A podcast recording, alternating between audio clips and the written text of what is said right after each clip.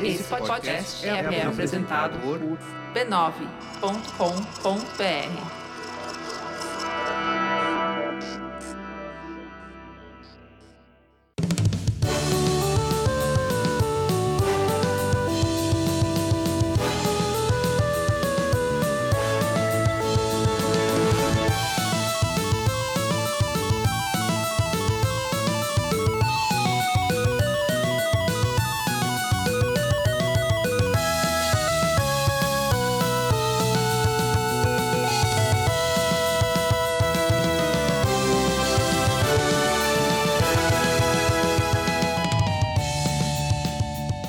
Ao vivo, Poco Pixel número 148, eu sou o Adriano Brandão, do meu lado tá o Danilo Silvestre, tudo bom? Tudo bom, beleza? Maravilha! Qual que é o tema de hoje, Danilo? O tema de hoje é Ascensão e Queda dos Adventures. Este é um episódio remaster. Lembra do, de 2018, quando a gente instituiu a, os episódios remaster? Que a cada quatro episódios a gente ia remasterizar, ia falar de novo sobre um tema que a gente fez lá em 2015, 2016. Deixar ele mais bonitinho, gráficos de alta definição? Isso, exatamente. Só que com conteúdo novo novo, a gente tá voltando a esse hábito agora em 2019. Vocês acharam que não ia ter mais, porque todo ano a gente muda as sessões, não sei o quê? Não, não, não. O remaster continua. É, o ano mudou, mas nossa vontade de refazer o que tá ruim continua viva e forte. não é só refazer o que tá ruim, até porque os episódios não são tão ruins assim. Não, é verdade. A gente, Não são. a gente reouviu esse episódio de Adventures original e é bom. Esse episódio é o episódio 14. Então ele é bem do começo do, do, do, do Poco Pixel, afinal a gente tá no 148. Mas já, a gente não tá tão cru. É. E tem uma coisa muito engraçada nesse episódio 14, que a gente tem uma, uma introdução super pequenininha. A gente fala, oi, tudo bom? Ah, qual que é o tema? Ah, tema, pronto. Dá 20 segundos. Nem isso. né? Hoje, a gente fica num monólogo aqui eterno sobre milhões de coisas. Às vezes tá confortável demais, pode ser ruim, né? a gente se sente em casa, né? 15 Põe os pés na minutos mesa. de é. introdução, É nunca isso. chega no tema. Este é um episódio remaster, então a gente tá revisitando o tema Adventures com outro olhar, com Isso. outra, outro ponto de vista. Não é o repeteco do conteúdo do 14. É um episódio com conteúdo completamente novo, com um tema de- repetido. E não é necessariamente Até a gente... porque a gente não vai ter temas infinitos, né? E esses temas acabam. Mas não necessariamente a gente consertando. Tem coisas que a gente mudou de opinião, que a gente aprendeu a ver Sim. diferente, e tem coisas que a gente simplesmente abordou por um ângulo e faltaram muitos outros. Exato, então são episódios complementares. Exato. Se você quiser escutar um monte de coisa sobre Adventures, acho que vale escutar o 14 e depois esse aqui, o 148. Boa.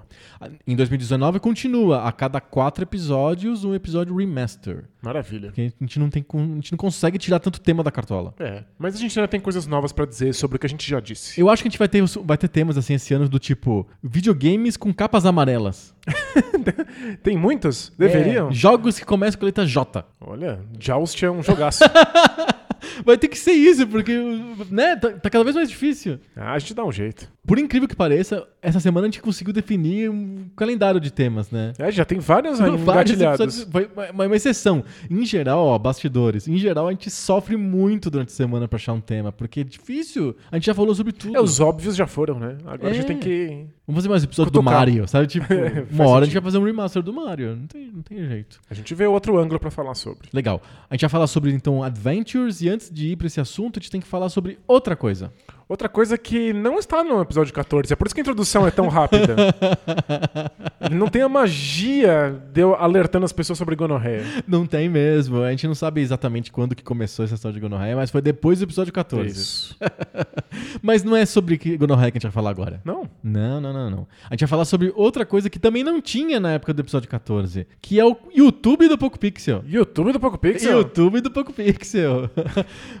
Aqui a gente tá há 5 anos falando sobre videogame velho. Lá no YouTube você vai ver a gente jogando videogame velho. É, é falando ao mesmo tempo em que joga, dando um- ilustrando o que, o que a gente costuma falar no podcast com a imagem da gente jogando videogame. É outra possibilidade pra gente. A gente pode mostrar melhor é, aspectos específicos de design, pode mostrar trechos específicos dos jogos e até falar de jogos que muita gente nunca viu. Sim. E você não precisa ficar imaginando aí dentro da sua cabeça. É, porque né, não tem o Google, né? Não existe o Google, então você tem que esperar o Poco Pixel mostrar no YouTube o jogo. Mas é que as pessoas ouvem podcast, elas, quando elas fazem isso, elas são incapazes de estar na É internet. verdade, elas estão. A gente tem, a gente tava conversando isso até antes da gravação. Impressionante como no YouTube tem comentários, né? Por quê? Porque você tá lá vendo o vídeo, a tua mão tá livre, você tem a caixa de comentários aberta logo embaixo, é só digitar. E no podcast não, você tá lavando a louça. É, você tá pegando o busão. Você tá no busão, você tá fazendo ginástica, você tá pegando no ferro. Exatamente. Ou no rodo. e Sei aí lá. você não fica fazendo com um monte de comentários, né? Exato, então não dá. E não, nem dá pra pesquisar também. Deixa eu ver esse jogo bizarro que eles ficam falando, né? Isso. E aí, lá no YouTube, você pode ver esses jogos acontecendo. São vídeos mais curtos, mas é uma outra oportunidade pra gente. São vídeos mais curtos que o podcast, mas não são vídeos Não, curtos é. que a gente não consegue. Não, pro mundo do, do YouTube são longas metragens. São filmes de longa-metragem. Acessem lá youtube.com/barra PocoPixel. Toda quinta-feira a gente joga um jogo velho diferente e comenta ele ao mesmo tempo pra vocês. Maravilha. Muito bom. E sai essa de vez em quando. A gente já fez três extras. A gente montou um videogame portátil, a gente comprou uma caixa Android pra jogar videogame. Deixou meu Dreamcast A gente branquinho. deixou o seu, o seu Dreamcast branco.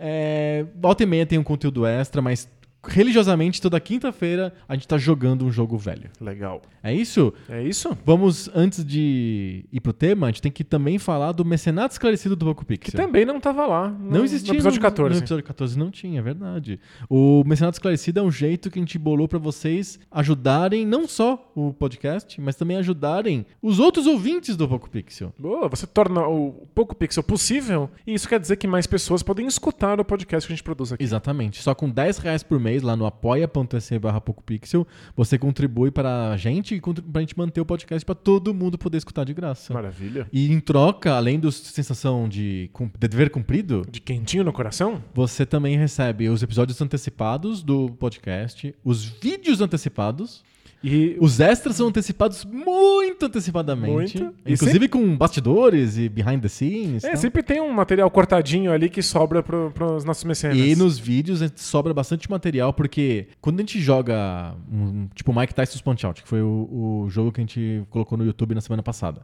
a gente jogou uma hora de Mike Tyson's Punch Out e foi pro ar 25 minutos. Então o que sobra vai tudo pro mecenato. Vocês podem ver a gente ser ruim. Mas o mais legal é mesmo receber os vídeos com antecipação, receber os podcasts com antecipação e ter o ambiente de discussão com os outros, com os outros amigos, com os outros apoiadores do, do PocoPix. Que é o me- melhor grupo de seres humanos do planeta. Eu não tenho dúvida nenhuma disso. É isso, falamos sobre o YouTube, falamos sobre o Mensagem Esclarecido. Entrem lá em b9.com.br barra podcast para escutarem outros podcasts da família B9, a qual o Poco Pixel orgulhosamente faz parte. Boa. E agora vamos pro tema. Bora lá.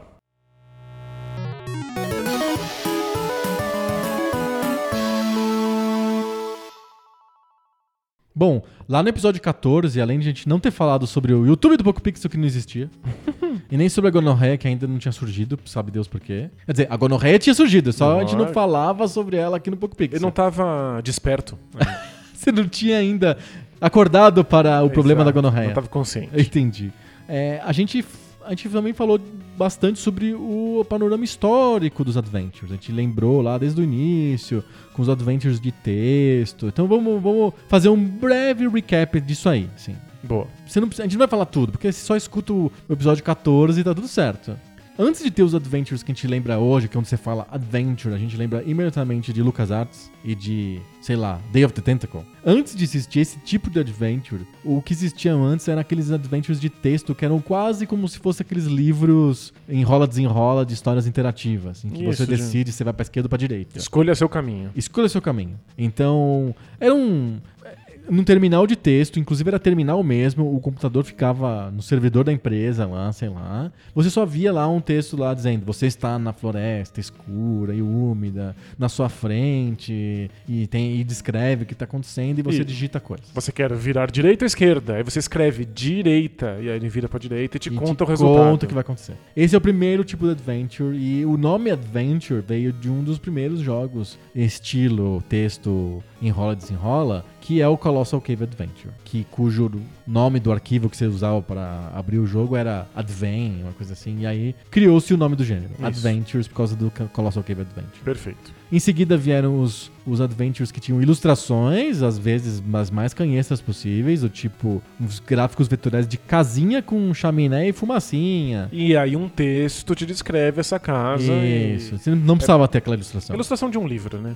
Só que, É inútil. muito, só que muito mal feita, porque a gente tá falando de ilustrações que em geral são feitas ou com vetoriais ou então com letras, né? Ah, sim, gráfico tipo ASCII, né? Isso, muita gente fazia mapinhas pra ilustrar o jogo em texto, e os mapas eram feitos com letras comuns, né? Exato. Esses é um complemento, uma segunda geração, digamos assim, dos text adventures. O cenário mudou quando surgem os primeiros graphic adventures, que são adventures é, feitos com um que lembram mais um videogame mesmo, como a gente está acostumado a ver hoje. Então existe um cenário, existe um personagem, você usa o teclado, os cursores, a gente está falando de computadores, né? São todos gêneros ligados aos computadores, porque tem a ver com texto, com história, então naturalmente ia pro computador e não pros videogames da época, que era o Atari, né? Então não tinha como ter alguma coisa mais elaborada no Atari. Ah, esses, esses jogos eram jogos quase iguais aos jogos que a gente está acostumado de ação, só que quando o personagem se esbarrava em algum objeto ou em seu personagem, acontecia, ele pedi- o jogo pedia para você dar uma resposta digitando o texto com o teclado. E é esse, esse tipo de adventure a gente dá o nome de graphic adventure. Então ele é uma, como se fosse uma evolução daquele adventure de texto, só que com um lado gráfico muito bastante desenvolvido. Então não tem mais um texto falando você está numa floresta fria e úmida. Não, não. Aparece a floresta pra você, o seu personagem tá no meio, você enxerga ele, você controla com o direcional pra onde o, o- o personagem vai. Porém, quando ele vê a espada presa na pedra, você tem que descrever, tirar a espada, você tem que digitar isso com o teclado. Não tem um outro tipo de interação possível. Você só controla onde o boneco tá andando, mas tudo o resto você faz com o teclado. Esses primeiros Graphic Adventures são todos os, os pioneiros são todos da Sierra, lá da Roberta Williams, do marido dela, o Ken Williams, e dos funcionários da Sierra, que nem o Al Lowe, por exemplo. São caras que trabalharam com na criação do gênero Graphic Adventure, com jogos como King's Quest, Police Quest, Space Quest, o Larry. São todos jogos nesse modelo Graphic Adventure. E de todos os, os temas possíveis, né? É, é, a ideia da Sierra foi iniciar com o King's Quest, que era o pet project da Roberta Williams, é uma coisa dela, ela queria contar aquela história de. É uma história meio batida de um cara que é um plebeu e que salva o reino e vira o rei, o príncipe, alguma coisa assim. É, é a jornada do herói, né? Total. total. Ele, ele tem todos os estágios da, da jornada do herói.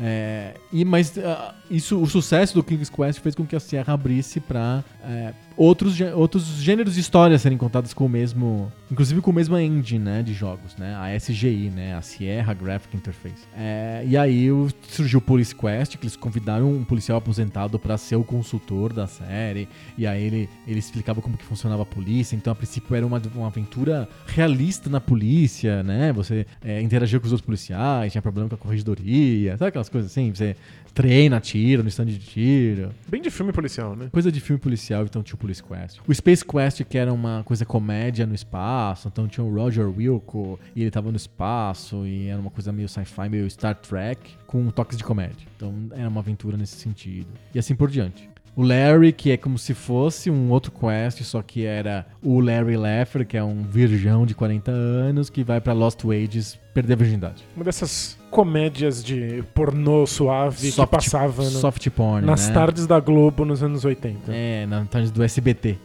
Cinema em casa no SBT. É, aqueles filmes tipo Último Americano Virgem, Porky e assim por diante. É, então, a Sierra aproveitou o mesma engine, o mesmo tipo de jogo e fez todos os gêneros possíveis. E aí, em seguida, com o Manic Mansion, o Ron Gilbert cria o modelo de point and click, que é o que a gente, quando fala a palavra adventure, quando a gente fala no nome do, do episódio de hoje, Ascensão e Queda dos Adventures, adventure a gente pensa nesses point and click da, da LucasArts, na época Lucasfilm, que é o que vem com o Manic Mansion. Em vez de você digitar o texto no teu teclado, você tem à disposição algumas palavras-chave num menu que você clica com o mouse para escolher o que, que você vai fazer especificamente. É, No fim, você tá escrevendo, mas é que você tá escrevendo entre verbos que já te são oferecidos, pra você ter que descobrir quais coisas que você escreva o computador vai aceitar como possíveis ou não. Exato. Então o Ron Gilbert, ele foi contratado pela LucasArts, pela Lucasfilm na época, e aí ele convenceu os chefes a fazer um adventure. Fazer, eu quero fazer um adventure igual os- os da, os da Sierra. E aí ele, quando ele foi começar a fazer o adventure dele, que era o Manic Mansion, ele falou assim, eu não quero fazer um parser, não quero fazer um, um um aplicativo que lê o inglês lá que a pessoa digita e des- descobre o que fazer a partir daquilo. Eu quero mudar isso. E aí ele pensou no modelo em que tinha os mesmos menus das ações. Tem uma interface gráfica para fazer Inclusive, ele até né? pensou num- que tivesse um botão a mais na interface, então tinha vários verbos, né? Pegar, olhar, Abrir, ler, fechar, abrir, fechar. empurrar. Tinha coisas até demais. Depois, com a evolução do gênero, a gente percebeu que tinha muito verbo, né? Tem o verbo consertar, né? não precisa, né? É, você usa em ocasiões tão específicas que Tem o um- verbo destravar. é, o, o, o verbo use isso, Resolve pra tudo. faça alguma coisa nisso, já seria o suficiente. Exato. E aí ele, ele pensou até colocar o verbo win. Aí quando você clica no verbo win, aparece um tela assim do tipo, você ganhou, coloca teus nomes, teu nome aqui. tipo, é uma piada. É, é engraçado, né, que o Adventure, é, apesar de ter começado com jogos sérios, né, o King's Quest é um jogo relativamente sério, o Adventure ficou colado em humor, né, por muito tempo, né, e o Ron Gilbert trouxe essa história de humor para LucasArts. Então ele criou essa ideia do, do menu com os verbos, usando uma engine que ele mesmo criou, junto com outro programador chamado Scam, é, criador, de uti- utilitário de criação de scripts para o Manic Mansion, tem um nome lá em inglês que forma a sigla Scam.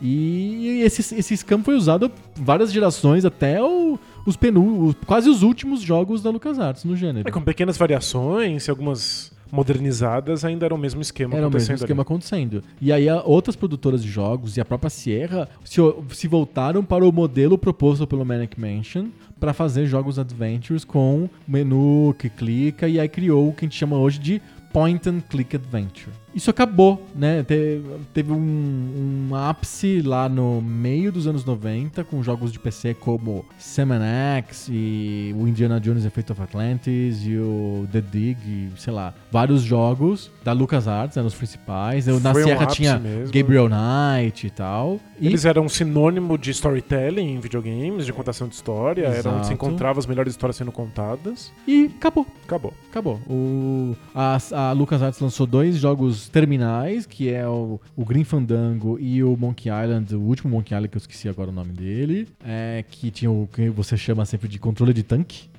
Isso. Você vira e depois anda, depois você vira de novo e anda, né? Controle de tanque, porque eram jogos, jogos 3D. Ele só anda pra frente, aí o que você controla é um- o giro do personagem, aí você gira ele na direção que você quer e depois ele anda pra frente. É, que é um modelo que eles bolaram pra o personagem poder andar na tela quando não existiam analógicos. Exato. O analógico, dois analógicos resolvem esse problema. né? É, e quando você tá quase sempre lidando com gráficos pré-renderizados. Né? Ah, é, porque é verdade. O personagem é 3D, mas o, o cenário ele é pré-renderizado. É. Então temos aí uma, uma questão. E aí, de repente, o gênero sumiu. Eu acho que hoje, pra gente. E esse foi o recap. E tudo isso que a gente falou em, agora em 9 minutos tá lá no episódio 14, em 50 minutos, escutem lá. Mas eu- isso, isso leva pra gente a seguinte pergunta: Por que, que esses jogos eram especiais? O que, que eles tinham de diferente? Por que, que eles deram tanto, são tão, tão certo nos meados dos anos 90? E por que, eles, por que, que eles desapareceram? Ou seja, por que, que houve a ascensão e por que, que houve a queda dos Adventures? Eu acho que esse é o, o tema de hoje. Boa. Porque a gente fez mesmo uma passagem histórica e acho que a gente não. Acabou sem tempo de discutir essas questões mesmo. Exato, fa- falamos ampassando. Eu acho que hoje a gente consegue se dedicar aos motivos do- da existência do gênero, ou aos motivos do sucesso do gênero e os motivos da, da queda do gênero. Inclusive no episódio original, no 14, a gente fala que não, ainda existe, porque tem até o Tale que faz jogos seriados. Não existe mais. Até morreu, né? não deu certo, né? É, até o Tale que tentou manter a, a- a coisa mais próxima desse modelo já foi a falência, então não existe mais. E as coisas que a gente hoje considera adventure são bem diferentes disso. Vamos Mas lá a- então. A gente vai falar ainda sobre o. Como que Como isso, é que isso continua, É né? isso. Por que, que o Adventure foi tão fascinante por uma época do, no, da, pra gente e pro, pro cenário inteiro, pro, pra todos os jogadores de videogame numa época? Que, que, ela- que ele tinha de diferente? Por que, que era tão mais fascinante jogar Larry do que jogar River Raid? E era mesmo, parecia uma outra experiência. O meu, o meu léxico de videogames era River Raid até o dia que eu fui no computador lá do, do meu amigo e tinha Larry. E tinha King's Quest. E eu falei, uau, isso aí é outro planeta. Isso aqui tá em Júpiter e o outro tá em Mercúrio. São coisas muito diferentes. Eles estão propondo coisas muito distintas, né? Quando a gente tá falando de River Raid ou alguns jogos clássicos do Atari, é, são jogos que propõem pra gente desafios que envolvem algum grau de habilidade. De você ser capaz de apertar botões rápido, desviar de obstáculos, conseguir resolver esse- esses problemas com a velocidade das suas mãos. Questão de destreza. É, são, são jogos de destreza. Uhum. Existe um, um caráter de reflexo e alguma coisa de inteligência, de entender as melhores maneiras de abordar esses problemas, mas você faz isso com a- as suas mãos. Existe uma coisa que é, Meio esportiva, meio física. é ser capaz fisicamente de resolver essas coisas. Aham. É, quando a gente fala que uma Treinar pessoa... e fica bom. É esse tipo de coisa que é quase mesmo esportiva, ginástica. É quando a gente fala assim, uma pessoa é boa nesse jogo, a gente quer dizer, pra esse tipo de jogo em particular, a gente quer dizer que ela é boa de entender quais são os padrões desse jogo, quais são as dificuldades, e de executar uma resposta com os dedos na velocidade adequada. Certo. É, ser bom em Mario ou ser bom em River Raid envolve mais ou menos as mesmas coisas. Que é decorar quais são os padrões de inimigos que vão acontecer, quais são os tipos de obstáculos, qual é a Certo. física desse jogo e saber executar em frações de segundo, com uma precisão incrível, pulos complexos, escapar dos tiros, acertar os adversários. É, é fascinante, é divertido e é mais ou menos o padrão do que são os jogos de videogame. A gente associa até hoje O videogame videogames é isso. com esse tipo Uhum. de proposta. Sim. É, é uma proposta que se confunde com o próprio ato de jogar. Porque, como você bem disse, é muito próximo com os outros tipos de jogos que não são jogos de videogame. Lembra os esportes. Aham. Lembra as coisas que a, que a- gente. Brincadeiras, É, né? as brincadeiras, Uhum. os jogos que a gente tem na infância, que são jogos físicos de vamos ver se você consegue fazer isso. Corra mais rápido que eu. É, vamos ver Joga se essa bola no lugar certo. Vamos Coisas ver se você consegue me destreza, pegar. é. me pega, me encontra, eu vou me Tô esconder, eu escondido. quero ver se você me acha. Uhum. É, e são coisas muito físicas, existe um componente físico muito forte nos, no- no- nesses, nesses videogames que tem essa proposta de você ser capaz de executar alguma coisa. Aham. É, esses jogos causam coisas nos jogadores. A gente fica excitado e animado. Ou desafiado. E desafiado Uhum. e tenso.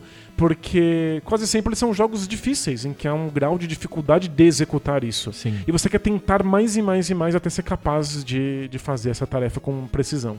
É, o que esses jogos não trazem é um senso de exploração, um senso de aventura, um senso de você estar desbravando o desconhecido que existe nos jogos que são jogos de contar histórias. Vamos lá, então vamos tentar recuperar um pouco essa história. Videogames como River Raid, por exemplo, ou Ping Pong, sei lá, qualquer coisa assim, Tennis for Two, sei lá, não são pensados em contar história. Eles não têm como objetivo contar história nenhuma. Nenhuma. O objetivo dele é propor uma mecânica e perguntar pra você: você é bom nessa mecânica? Vem, vem cá que eu vou verificar se você é bom nessa mecânica.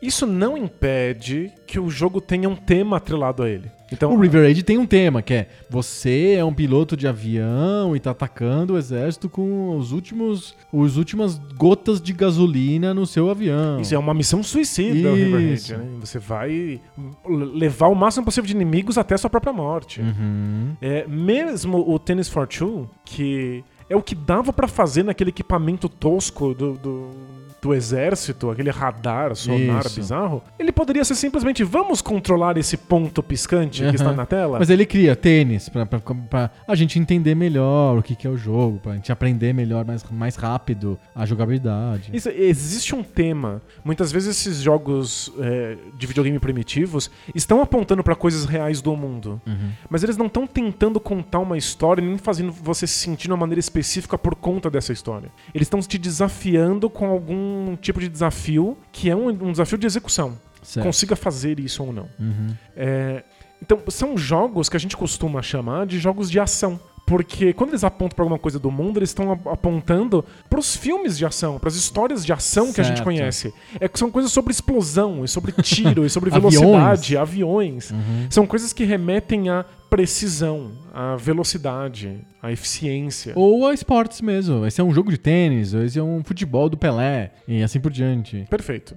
É, Não tem história envolvida, é só uma mecânica. Isso. E aí, de repente, alguém teve a ideia de botar história no jogo. Por que isso? No, no videogame, numa tela de computador. É, existe um gênero literário que são. É o, o gênero de aventura. Hum. É, que, inclusive, durante muito tempo foi um gênero bastante voltado pro público infantil. É juvenil, né? Juvenil, é. Pensar nos Três Mosqueteiros, Isso, né? é. Todo- tem toda uma literatura do século XIX orientada pra aventura, né? Os Três Mosqueteiros eu já comentei, mas tem, tem o Walter Scott com vários livros de aventura, o Ivanhoe lá tal.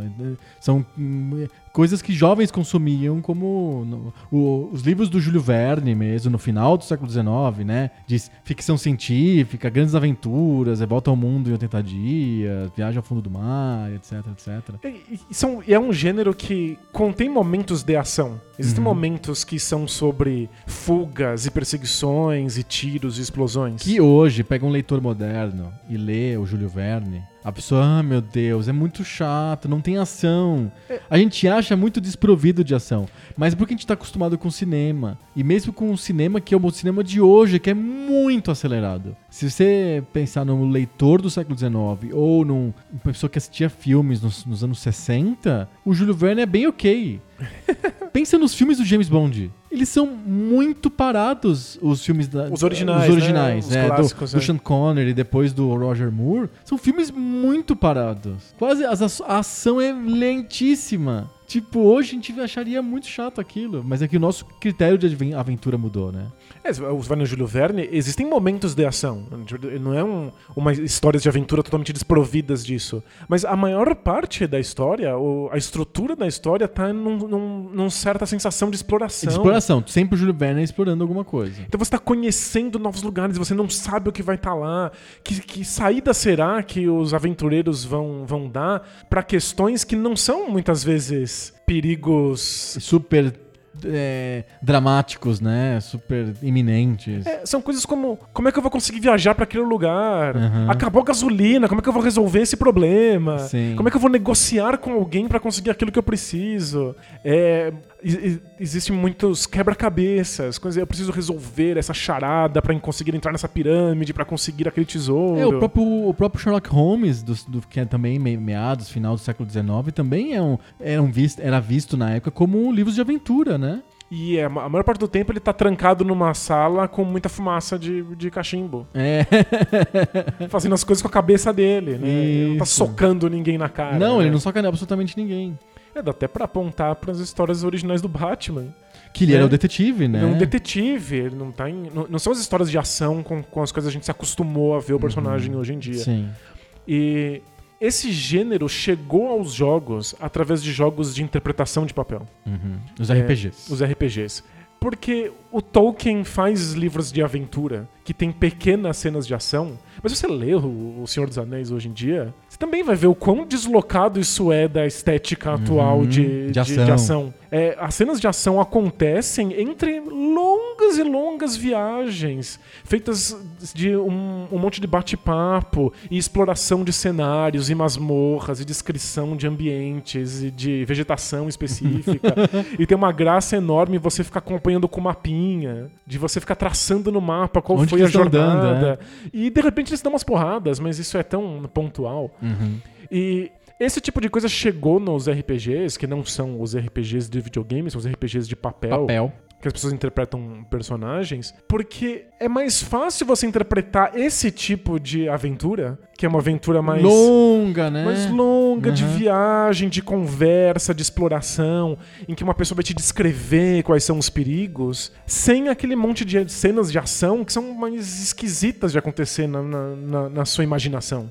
É, as regras para os combates fa- fazem tudo ficar muito parado e muito lento. Você não passa aquele senso de, de iminência de morte que Aham. passa a jogar River Raid, porque Sim. em 3 segundos de River Raid você Pum. errou duas coisas e explodiu. né? Isso. E quando ele- esses jogos eles fazem a transição do RPG de papel para os videogames, eles fazem nessa versão texto, em que alguém te descreve o ambiente. É quase como Que se estivesse lendo uma um pessoa, romance. é, é uma pessoa lendo uma história pra você. É, alguém tá te lendo lá um romance do Júlio Verne. E você sente que você tá participando, e daí vem essa sensação de aventura, porque você toma esco- escolhas, você faz escolhas, você toma decisões. Será que eu vou pra lá? Será que eu vou pra cá? O que, que eu vou olhar primeiro? Olha, a, a- a graça desses jogos era eu descobri que tinha uma coisa escondida atrás daquela pedra. Isso. Não é eu desviei dessa flecha. Uhum.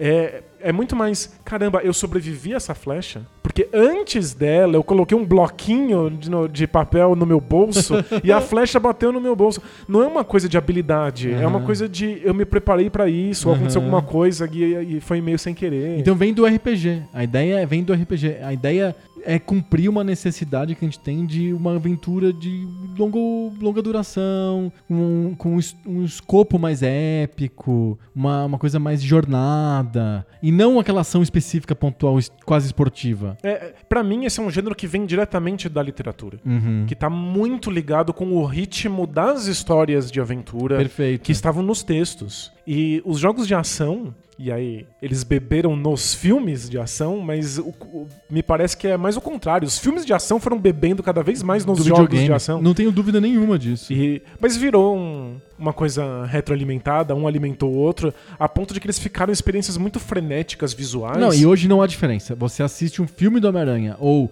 uma cena de ação do jogo do Homem-Aranha, é igual. É a mesma coisa.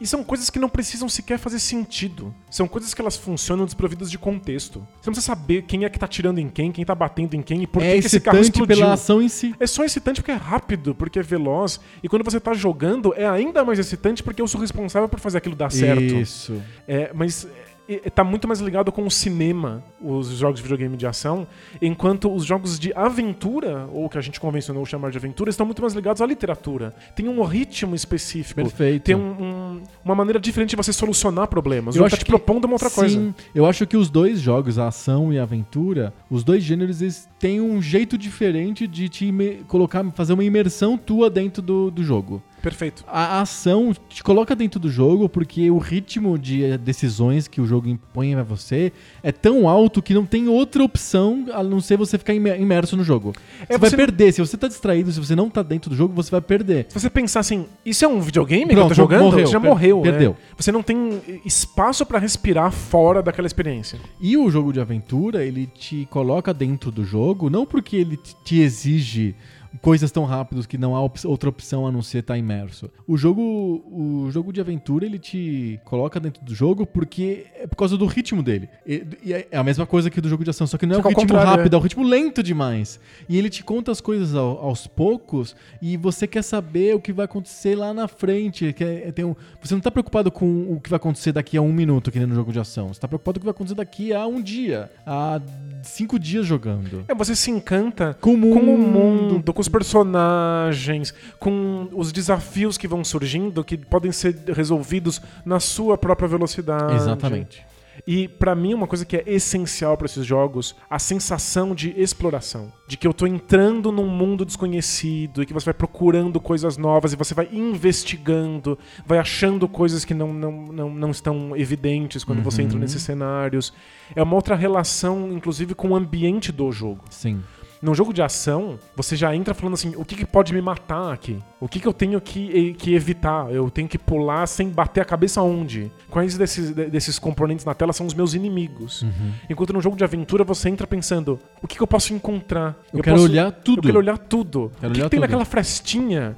Nossa, será que alguém deixou uma pista aqui? Uhum. É, é uma outra relação com o, o- cenário que o jogo Sim. oferece, né? E o cenário, eu acho que isso é, é crucial, que pra mim, eu entendo que é uma- hoje a gente associa o gênero adventure com storytelling, com historinhas sendo contadas. Mas eu queria fazer um, um ponto e vírgula aqui. Eu acho e, na- e que o gênero é muito mais baseado em cenário do que história. Faz sentido, é. Eu acho que o Adventure é um, por definição, e acho que o RPG também, são, são jogos em que o mundo que é criado e o universo que é criado ao redor dos personagens é mais importante do que a história, do que a jornada que ele vai passar. Porque é mais importante pro jogador entrar dentro desse cenário e descobrir as coisas que estão dentro desse cenário do que seguir uma história linear. Porque seguir a história linear não tem, não tem descoberta, porque já tá tudo dado. Você vai simplesmente seguindo e vai recebendo aquela informação. É tipo Ninja Gaiden, você mata um monte de inimigos, recebe mais um pedaço da história.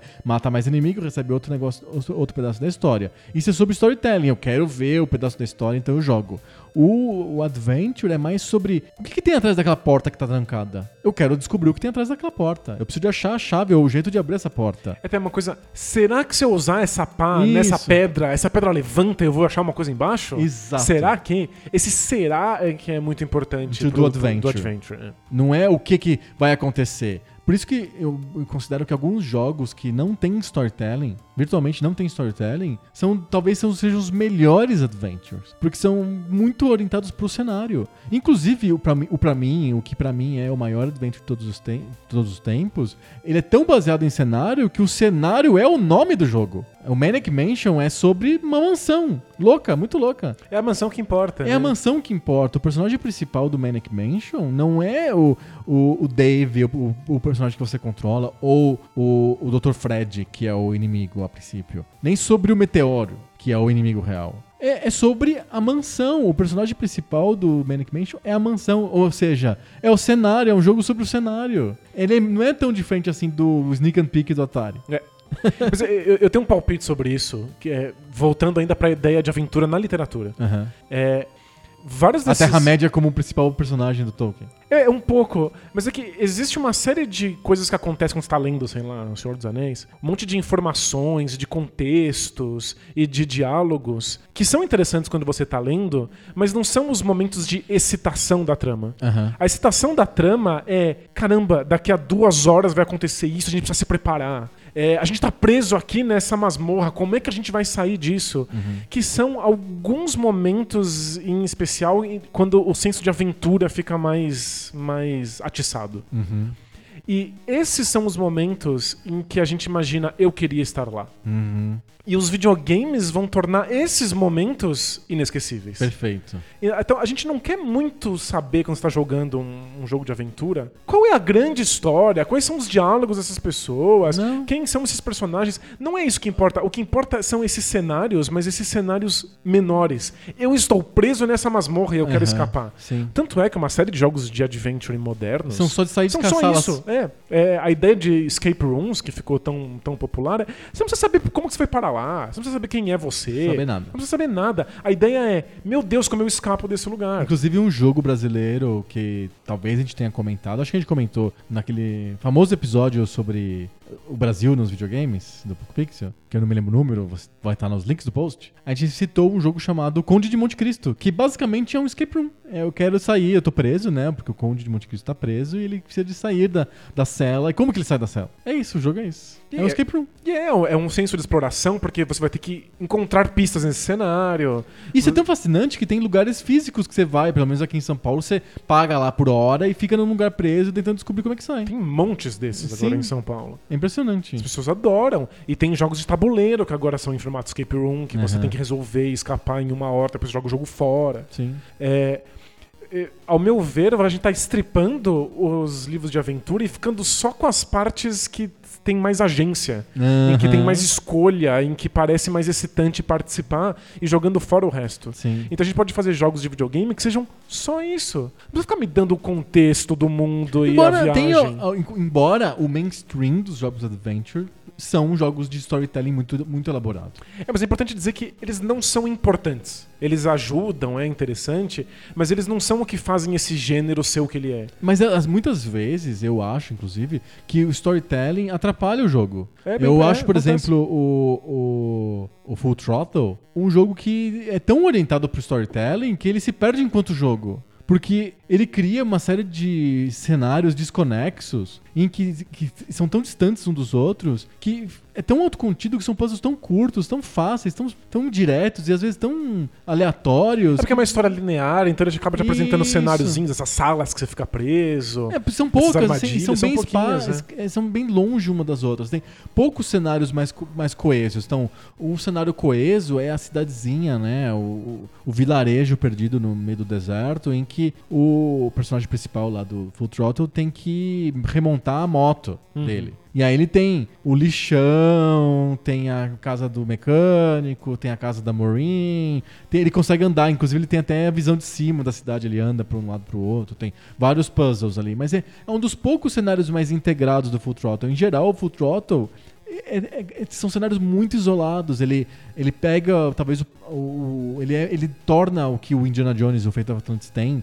que é monte de cenários, ele, ele faz isso só que numa, no microcosmo de um trecho de estrada no deserto dos Estados Unidos. Então, perde pra mim aquele senso, aquele senso coeso de eu estar explorando um grande, maior, mas que todo combinado que o Manic Mansion me dá, ou que o Larry me dá. O Larry também é outro adventure que é sobre cenário. É muito mais interessante Lost Wages, a cidade onde eu tô, do que o Larry. O Larry é um personagem boçal, eu não tenho interesse no Larry. Ele é um idiota, eu não quero me relacionar com o Larry. Aliás, ninguém quer. Mas é, Lost Wages é legal, eu quero fazer o Larry explorar aquela cidade. Então, você levantou a bola pra uma coisa que eu acho interessante dos Adventures, que é o fato de que a jogabilidade está muito atrelada às nossas habilidades individuais como seres humanos, como pessoas. Aham. É, o que está sendo colocado em, em- em jogo ali, o que se pede de você, é que você seja esperto, que você seja inteligente, que você saiba resolver problemas. Uhum. E não é com botões e habilidade nos dedos que eu vou fazer isso, mas com o meu próprio pensamento. Sim.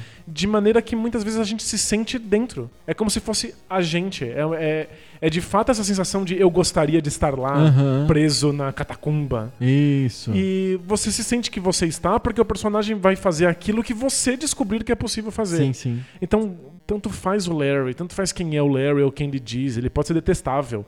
Mas você tem orgulho de tudo que você faz no jogo porque é você quem descobriu, Isso. é você quem explorou, é você quem achou as soluções. E o mais legal do Manic Mansion e do Larry, não tem, é- é- não tem um plot, né? Eu ia falar cenário, que é é um anglicismo, e ia confundir com o cenário físico, né? Ou a cidade. Não, não. Não tem um argumento que seja apresentado pra você de uma maneira elaborada. O Larry não tem nenhum tipo de elaboração. Eu imagino que o cenário é proposto pro jogador no manual do, do, do Larry. O Manic Mansion propõe o mínimo cenário. Ele começa o jogo assim: Olha, a Sandy foi sequestrada, ela tá naquela casa, vamos lá salvar. Pronto. Acabou. Todo o resto você descobre durante o jogo. Você descobre enquanto interage com os personagens, lendo as coisas que estão coladas na parede. A quantidade de diálogos e de texto no Manic Mansion é mínima. né? Quase não há. Quase não há. É, outros adventures no futuro têm longas cenas de diálogos elaborados que explicam tudo, te colocam personagens. O Indiana Jones Fate of Atlantis é um filme muito elaborado, cheio de diálogos e Com personagens. árvores e diálogos, pode escolher o que você É, fala em cada O Manic momento. Mansion não tem É muito nada. eu quero participar daquele livro. é. E eu, quero- é, eu, quero- eu queria que eu fosse o Indiana Jones. E eu tô tá, fazendo roleplay do Indiana Jones. No Manic Mansion, não. Você explora aquela mansão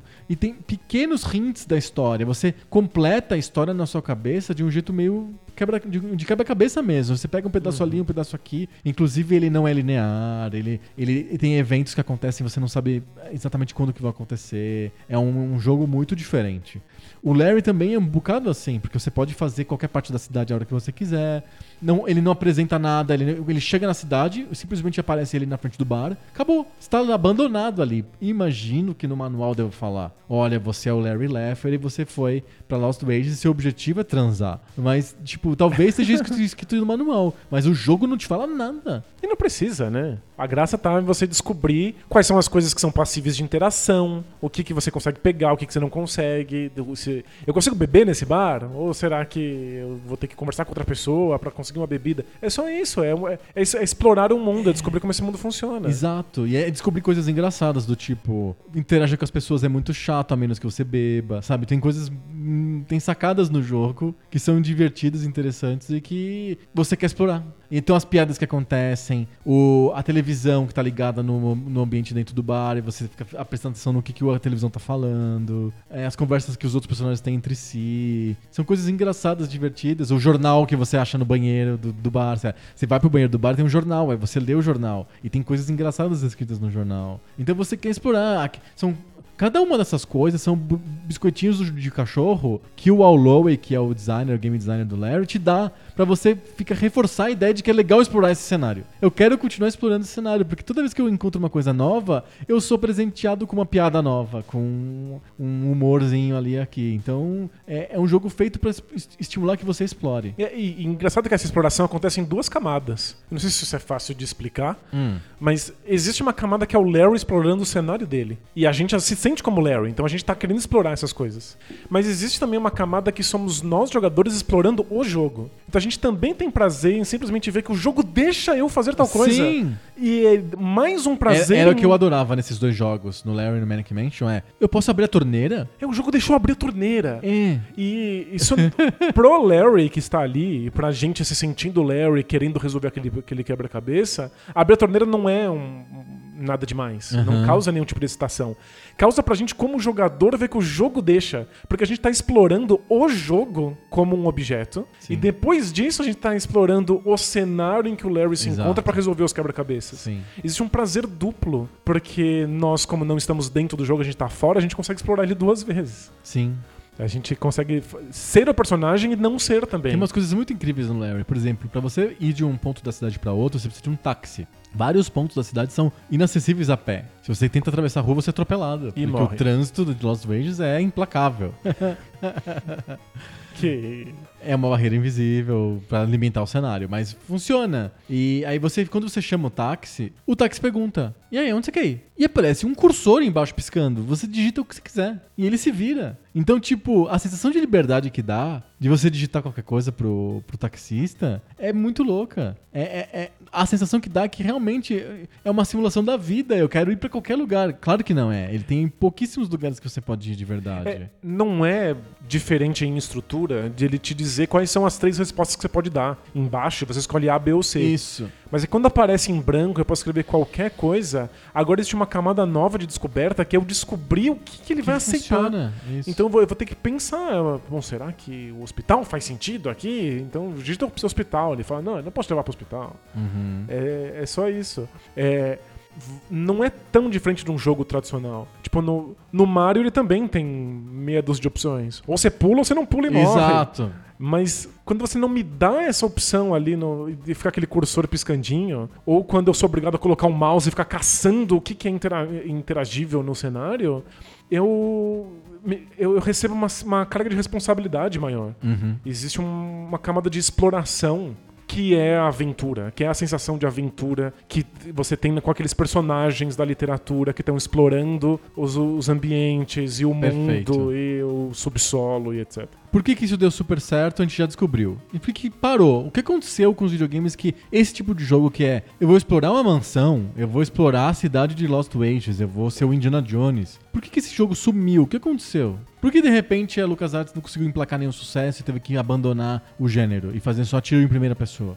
Então, primeiro que os jogos de ação, ao invés dos jogos de aventura, foram dominando cada vez mais o cenário, né? Tá. É, Tem uma questão técnica, né? Os, os- os computadores ficaram bons. eles ficaram melhores para jogos de ação, né? Exato, eles eram muito ruins para jogos de ação e isso era um convite para que desenvolvedores de com jogos de computador fizessem outro tipo de jogabilidade atraente no computador. Se eu fizer um jogo de ação no computador, tipo um que vinha junto com os IBMs, que era o Alley Cat, que é um, um jogo sobre um gato que tem que andar num, num telhado e derrubar umas, umas coisas no varal, bem simples. Ficasse um jogo lento, sem graça, muito aquém, aquém do que os, os consoles de mesa, os, os videogames davam. Então os, os desenvolvedores falaram assim: isso não funciona, vamos fazer outro tipo de jogabilidade que, que funcione no computador. E aí eles pensaram em contação de histórias. Essa é a primeira coisa. Um dia os computadores ficam bons pra ação. Tem o Doom, o Quake, o Half-Life e aí pronto, né? Virou o melhor lugar pra ter ação. E são jogos mais rápidos, a recompensa é mais rápida, a excitação é mais rápida, é outro tipo de sensação, mas é uma sensação muito mais fácil. As pessoas são pegas muito mais rápido num jogo de ação do que elas são em algo que tem que te incluir no cenário, que você tem que descobrir sozinho qual é a solução. É, muitas pessoas ficam simplesmente frustradas, tipo, eu não sei o que fazer, eu não sei como solucionar essa É um gênero que não é tumba. pra todo mundo, na verdade, né? É, é, é uma sensação muito específica, mas que não, não é aprazível pra todo mundo. Mas, de certa maneira, o gênero de ação também não é. Uhum. Tem pessoas que não gostam da pressão, que não gostam de ser acelerados pra ter que fazer alguma coisa, que gostam de outros tipos de interação com o jogo. Mas é que eu, sinto que a ação é um gênero mais fácil, de que Mas universal mesmo. ele, ele causa reações na gente muito mais rápido do que os jogos de aventura. E eu acho que existe um- uma predisposição do jogador de videogame a te- aceitar a ação. Afinal, é um videogame, eu quero ação. Você entende? Tipo, tem- tem- anda junto as coisas. É que a ação do jogo de aventura também é uma ação, né? De- porque, porque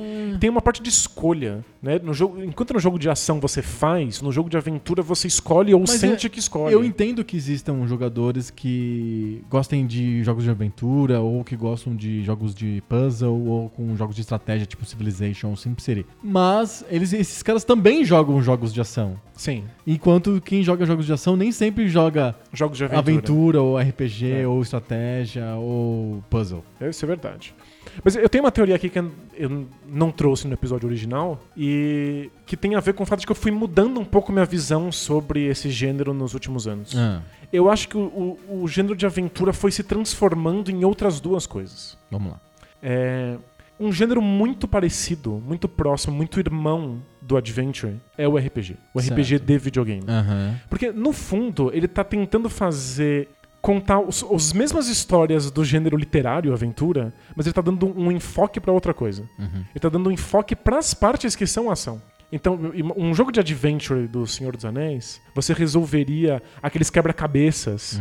Quando a Sociedade do Anel fica presa na frente da caverna e não sabe como entrar, e eles ficam mexendo nos livros, e aí descobrem que tem que falar a palavra mágica, e qual é a palavra. Isso é É. adventure puro. Esse é o adventure puro e tá ali no livro. E depois eles vão enfrentar uns orcs. No RPG, você veria um vídeo, uma cena com a Ele solução do quebra-cabeça. quebra-cabeça, e aí os orcs pra você ficar clicando golpe, golpe, golpe. Isso. defende. Então, é, no fundo, é a mesma coisa. No Adventure ele teria um puzzle pra descoberto e nem teria o orc pra bater depois. Abre a porta, pronto, tá, tá- É, e se tivesse. caminho livre. Se tivesse orc pra bater depois, provavelmente seria o contrário. A gente veria um videozinho dele batendo no orc. Ou o orc exigiria um quebra-cabeça. Isso, ele teria que falar alguma coisa, uma árvore de diálogo com o orc. Isso. É, no fundo, É a mesma história com ênfases diferentes. É a mesma história, é o mesmo senso de desbravação, de. Desbravamento ou desbravação? Meu Acho que é desbravamento. Desbravamento. O mesmo senso de desbravamento, de você estar explorando esse mundo, de você estar enfrentando o desconhecido, mas um é mais voltado pra você resolver as coisas, escolher os caminhos, e outro é mais voltado pra você fazer coisas, Aham. enfrentar os seus, os seus inimigos. Certo. E a vontade de história, de contexto, de aventura, foi muito pros RPGs. Você acha que o o RPG vampirizou o Adventure? Sem sombra de dúvida. Mesmo, mas é, eles não- também não tiveram um certo ocaso depois, mais ou menos na mesma época? Acho Lá que- pro final dos anos 90? É, ele- eles duraram mais, mas muita gente foi abandonando os, os- os jogos de adventure clássicos, principalmente os point and clicks, porque estavam ma- mais interessados em ver como é que os RPGs contavam essa história. Porque os RPGs tinham mais vídeo e gostavam de ter CGs e parecia mais bonito. As pessoas achavam que elas estavam mais dentro da história dessa maneira. E é também, acho que tem uma questão de suporte, né? Os, os RPGs, eles funcionaram nos videogames muito bem. E nenhum RPG funcionou no videogame muito bem por algum motivo. Não, nenhum adventure point and click. Isso. Funcionou é. bem nos Eu falei o quê? RPG. Ah, não, não, não, não, não. Eu falei que RPG foi bem, depois foi mal. Não, não. RPG foi bem nos consoles e Adventure não foi bem. Isso. Pou- teve poucas transcrições e ports, né? é, de, de Adventures pra videogame e, e elas, não, elas floparam. Não, É. não deu certo. Então o RPG deu uma vampirizada nisso. Mas eu acho que outra coisa que vampirizou e vampirizou ainda mais, e que é onde eu acho que os adventures ainda vivem, é no que a gente convencionou chamar de action adventure. É, era o que eu ia falar. É, o action adventure, ele ainda tem essa coisa da exploração e de você é, descobrir coisas no cenário, mas você perde um pouco a ideia da escolha. Uhum. Os Adventures Point and Click, principalmente, e os Adventures em texto até mais, são jogos sobre você escolher, e você escolher caminhos distintos. Sim. Mas, eventualmente, os consoles começaram a ter jogos que tinham isso em mente, ou- ou jogos que tentavam ser jogos adventure, mas que tiravam de você a escolha e substituíam simplesmente por um- uma sensação de exploração. Uhum. E eu acho que a gente não pode conversar sobre adventures e pular o jogo que chama Adventure Perfeito. no Atari.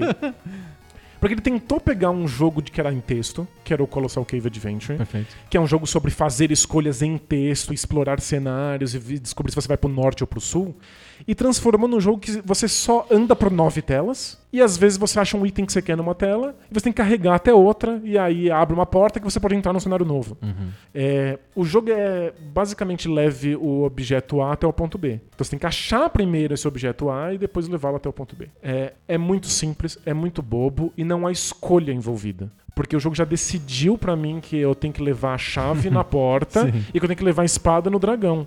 É, mas os jogos em texto também já decidiram isso pra mim. É que eu tenho uma sensação de escolha maior, porque, primeiro, em geral eu tenho mais opções. Uhum. Não é só uma chave, não é só uma porta, não é só uma espada. Mas porque eu tenho que descobrir que isso é uma possibilidade.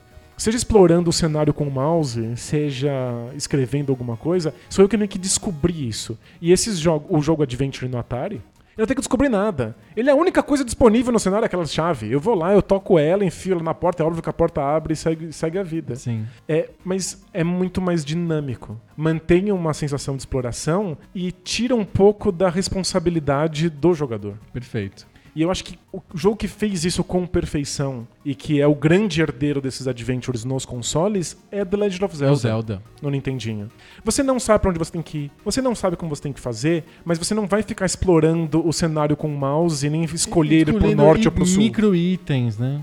É, você só explora. O que, que será que dá pra entrar? Dá pra entrar nessa porta? Não. E nessa? Não. É que no fundo, talvez, o Action Adventure do, do Zelda é uma versão com o zoom mais distante do Adventure mesmo, do King's Quest. Em vez de me preocupar com cada folha da árvore, no Zelda você tá vendo todas as árvores do, da floresta. É um, você tá muito, muito, muito distante. Isso faz com que as ações que o Link pode fazer sejam ações mais genéricas, mais, é, mais de. O escopo é maior. Eu tô mais preocupado em saber pra que lado eu vou do que achar a pedra que abre pra mim o buraco pra eu poder entrar na trilha nova da floresta, entendeu?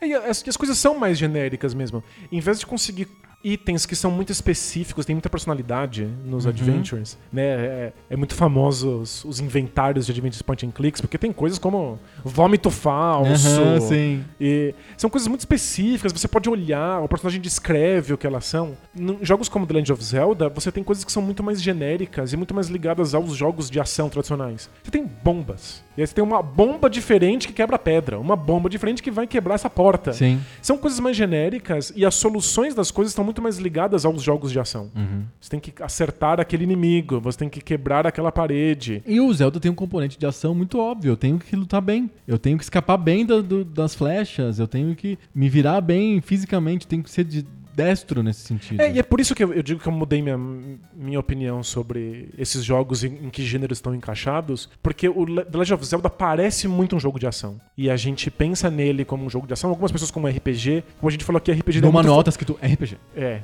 E porque RPGs são muito focados na ação, na ação de combate. Uhum. Mas eu cada vez mais acho que o Zelda não é sobre a ação. Porque se você tá com o item certo, na ordem certa, no lugar certo, você sempre vai vencer esses combates. Mesmo se você for ruim. Mesmo se você for ruim. Você não precisa ser um gênio do combate. Você precisa saber que você precisa estar com o escudo. Que você precisa estar com o bumerangue. Que você precisa usar o bumerangue toda vez que você vê aquele inimigo. Tem muito mais uma sensação de exploração, de achar as coisas certas, de estar no lugar certo, no, no- no momento correto da, da jornada, do que de destreza manual. Uhum. É que parece mais um jogo de ação E convencional. como que isso leva à derrocada do, do gênero Adventure?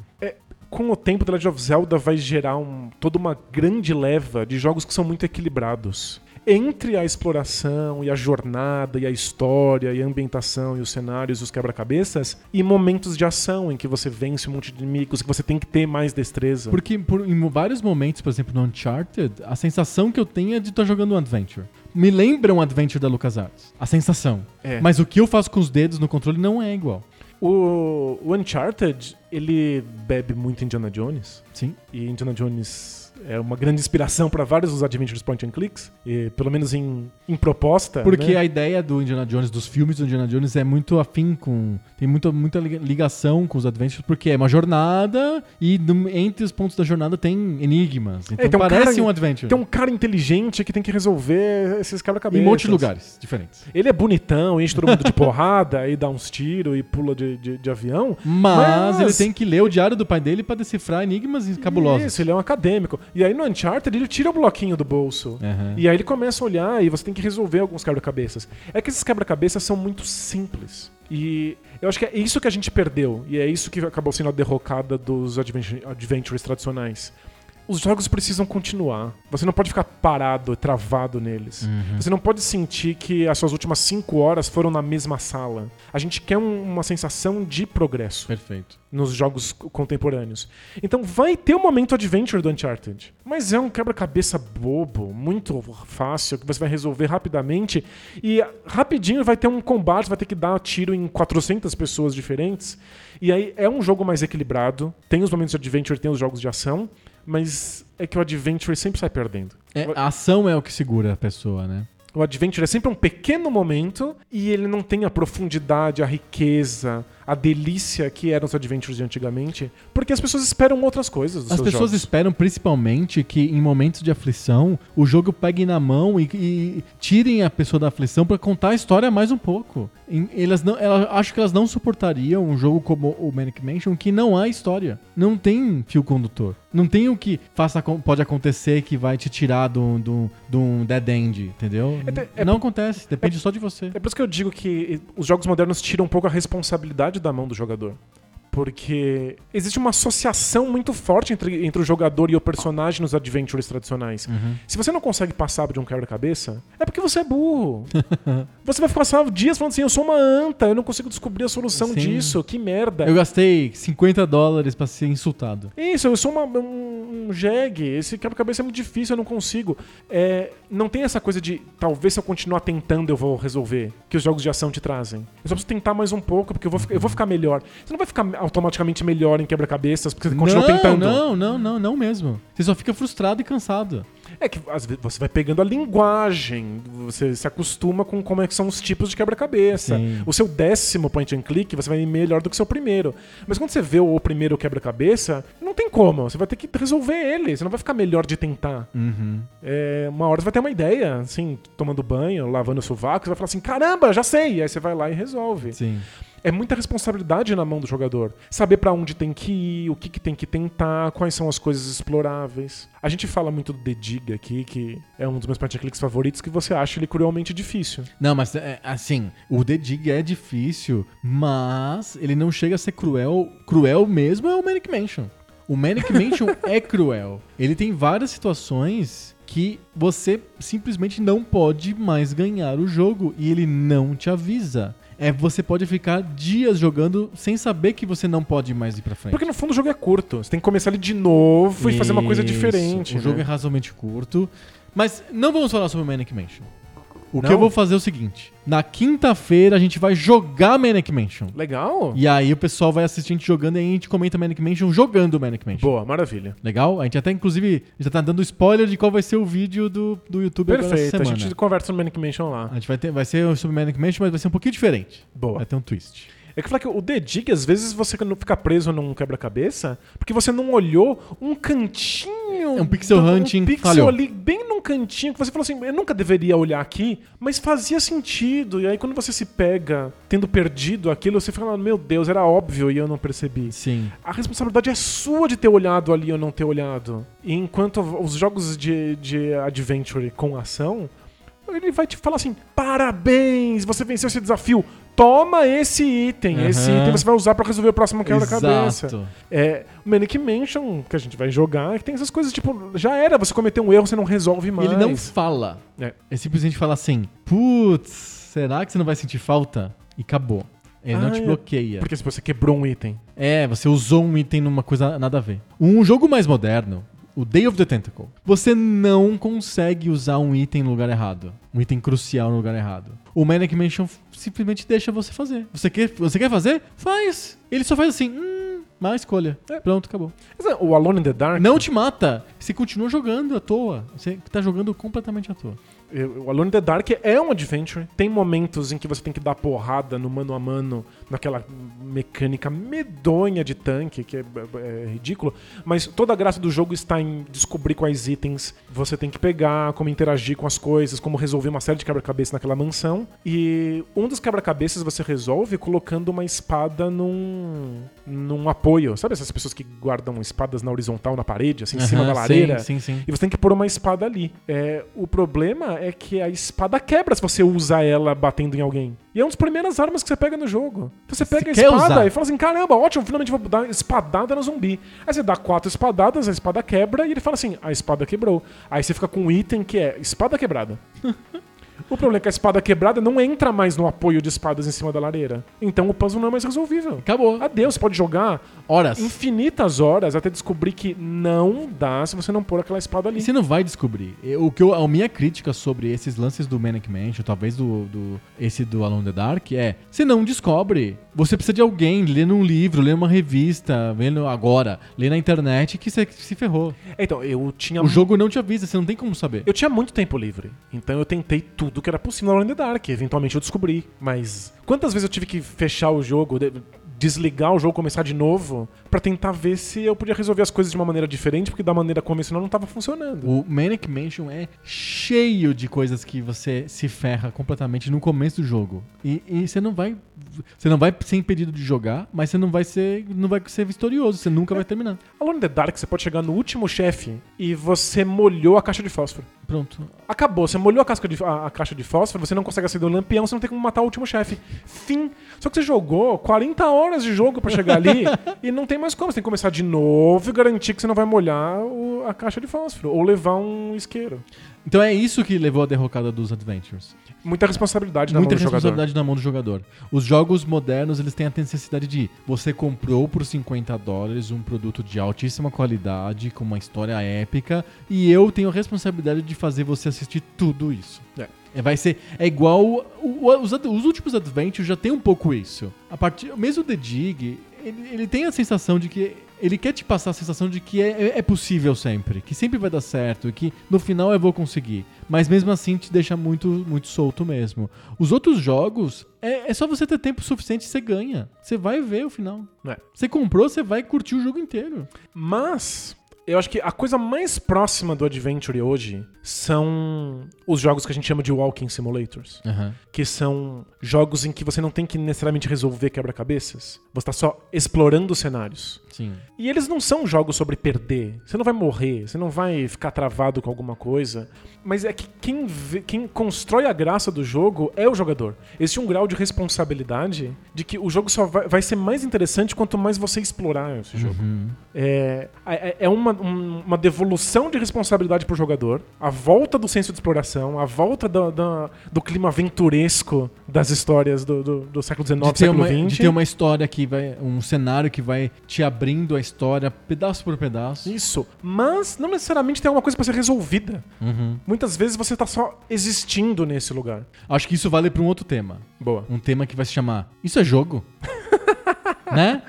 É, é- é uma questão que as pessoas levantam. É. Mas é, para mim é o que tá mais próximo dos adventures. Porque eu acho que a- a- na essência o adventure não é sobre resolver coisas. É que é muito gostoso resolver, elas Uhum. são interessantes, é, é- é divertido. Mas a essência do adventure está na sensação de aventura. Na sensação de estar explorando, estar que todos os outros coisas. jogos roubaram. É, o ponto é muito isso. É, an- antes você tinha ação e você tinha um, um arcade tipo Dragon Ninja, que é você com o braço de fora do- da camisa dando soco e um monte de ninjas na tela. O máximo de ação im- impossível. Porém, zero contexto, zero. Tudo é, tudo é mal feito, é só pra você ter ação. Do outro lado você tem lá o Indiana Jones com muita história e puzzles incríveis sem ação. Hoje você tem um Uncharted que tem a a- tudo ao mesmo tempo. Isso, você tem é. a grande história, enigmas incríveis e ação também no- É. nos, seus, nos seus momentos. São jogos mais equilibrados, mas que tem que abrir mão de algumas coisas pra fazer essa, essa, essa mistura funcionar. Eu acho é. que na época o Adventure funcionava porque ele supria uma coisa que nenhum outro jogo dava. Hoje, o. Sei lá, o Assassin's Creed já te dá essa dose de cenário, de história, de personagem que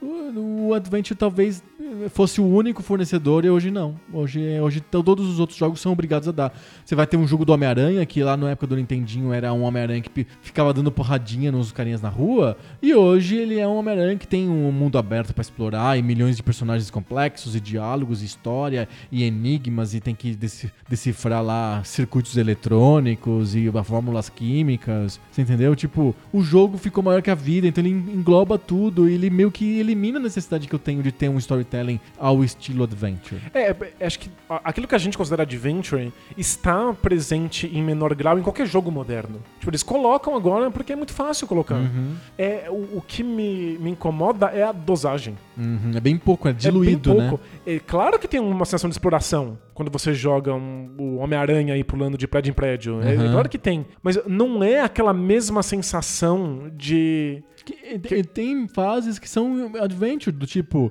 Resolve tá aqui a foto do é. cara e acha o cara na- no meio da faculdade. É, é que não é a mesma sensação de eu não sei pra onde ir, eu não sei o que eu tenho Não que é, fazer. não é. É tudo muito dado, muito scriptado. A gente pega na mão de verdade. Tem uma coisa muito interessante sobre o Adventure do Atari, que ele é o primeiro jogo da, da história, e talvez a primeira obra de, de entretenimento da história, com um easter egg. Uhum. Se você tá com o item correto, no ângulo certo, numa tela específica e põe pro lado, Aparece o nome do cara. você entra numa sala secreta em que tem o nome do cara que criou o jogo. E ele fez só porque A Atari não deixava. a Atari não deixava de colocar esses nomes. Então, essa sensação de que talvez tenha até uma coisa que não tem nada a ver com a história, nada a ver com a proposta, mas que é secreta e que se eu explorar o bastante eu vou achar, é uma sensação de adventure. Sim, sim.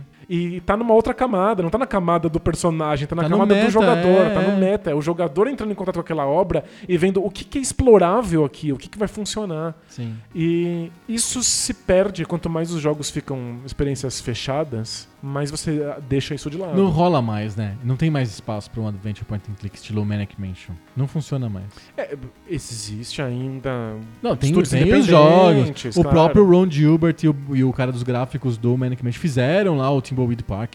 Ok, mas não, fora essas experiências no fringe, assim, na margem, nunca mais volta pro mainstream. É um gênero de margem, porque é um gênero que faz uma coisa muito específica. É uma sensação muito forte, mas é só ela. E aí, os jogos hoje querem dar todas as sensações possíveis ao mesmo tempo. Vamos lá, então. A gente vai jogar o Manic Mansion. Vocês vão ver o vídeo na quinta-feira, sai no YouTube. A gente brincando de Manic Mansion pra passar um pouquinho do que a gente falou aqui, de como que é essa sensação de adventure vocês vão sentir na prática lá no YouTube. Boa, legal. Beleza? Fechamos? Fechamos e eventualmente a gente vai falar de Walking Simulators Ah. e coisas que não parecem jogo. Isso é jogo? Muito bom. Acabou. Acabou? Acabou. Então tchau. Tchau.